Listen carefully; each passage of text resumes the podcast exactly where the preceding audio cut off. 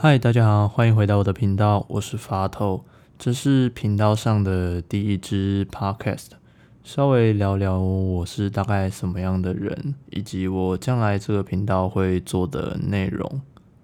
我目前还是营养系的一个学生，那我我自己认为我还在营养系上，就我们系上还是一个对营养这门科目情有独钟的一个人吧。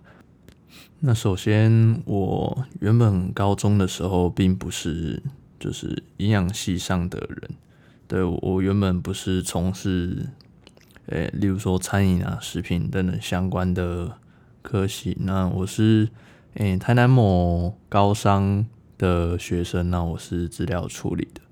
呃，原本是学商的，还有学城市的。那我在学校待了两年的时候，我才。意识到说，这个学商其实不是我的，就是本质上的兴趣啦。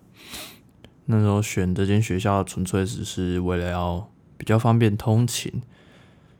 那我后来就想说，不行，我不要这样浪费我的时间。有看到在高二的时候，有听到一些学长姐在说转考、跨考的事情。那我听到，我就心想说，太好了。这不就是刚好是我的机会吗？那我就去询问了一下一些转考的资讯。那转考的话，就假假设说我是商科的学生，我是商业管理群。那我想要跨足别的领域，例如说机械动力，还是说参旅，那我可能就要去准备那一个群类的统测，就是大考的考试范围。那我要提前去找教科书等等的来读。那我就顺便看了一下有没有我比较有兴趣的科系，最后找到卫生护理群里面有一些学校有开营养系的学生，我心想说：哇，营养，这不就是为我开辟的一条道路吗？嗯，老天指引着我这么走。起初的原因是因为我高一的时候是一个比较瘦，然后个子又高的男生，看起来就是竹竿，非常的体态非常的不好看。然后那时候我就接触了一些健身，因为我的体呃运动神经不是那么好，球类运动也打不好，陆地运动也没有很好，真的是。那我就看想说，哦，那我运动神经不好，至少我还会举铁吧。我就开始接触了一些重量训练的东西，然后慢慢把我的体态、肌肉量练起来。那现在就变成一个体态比较 OK 的人。那在过程中，我也查了很多相关的资料，做了很多功课等等的。那我查资料也是查的非常的开心。嗯，维生素、矿物质、三大营养素，虽然说这些。可能在比较厉害的人眼中是非常非常基本的，但是那个对于那个时候的我来说，我觉得说我会这些东西已经哦，好像很棒而已。身边很多人还不清楚这些东西，那我就决定，哦，我要往营养系走。我的决定也没有后悔。我进了营养系读了几年之后，我现在还是依然是一个对营养。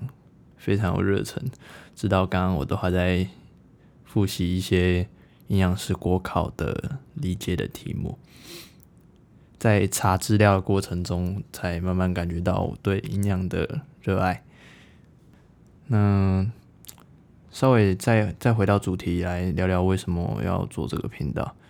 诶，主要是这阵子，因为我身边常常会听到，无论说是我这个年龄层啊，还是嗯，可能出出社会的所有人士，或者是有一把年纪，可能已经有家庭小孩的人，我发现，在现在台湾的社会上，普遍的营养知识是非常薄弱的，常常会听到说，嗯，很多人说啊，胖子比较容易练壮啊。是因为他们可以把脂肪练透过训练转化成肌肉，就是有这种很常有的误解。那为了厘清一些，嗯，社会上常会出现的一些不实的说法或者是谣言，我觉得必须有一些人要站出来厘清这些事情，就是并不是这么的单纯。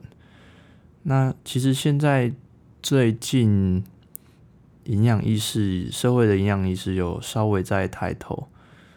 我有看到很多，例如说健身人士、营养师也慢慢的出来说明，但是还是有那么一派有违背自己良心的营养师在赚着这种比较黑心的钱，嗯，电视广告啊，或者是电台，或者是直销，但我也不能说他们这样赚钱是怎么样，我不批评他们，他们也是。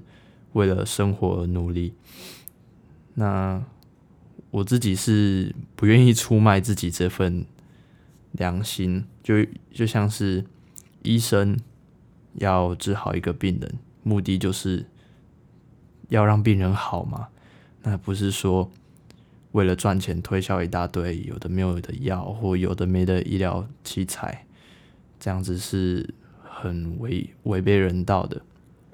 所以希望说，透过我录制这些嗯、音频，可以让诶、欸、一些社会大众理清一些很常见的营养迷思。我当然也不可能会用一些非常专业的术语，或者是直接跟你们讨论生生化的，就是化学上面的改变。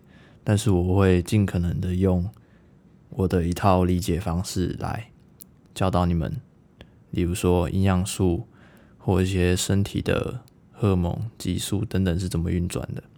但是这些的前提之下都是不能去误导你们这些东西真正的用途是什么。那可能之后我也会分享一些。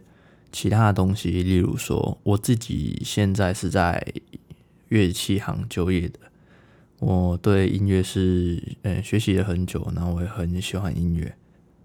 我可能未来可能也会分享一些有关于音乐上的东西。那例如说还有咖啡啊，然后一些我对社会时事的看法。Podcast 这边的。言论自由度是比较大的啦，所以其实基本上我可以很比较方便的提出我对很多事情的看法。那这集就差不多录到这边喽，谢谢大家收听，拜拜。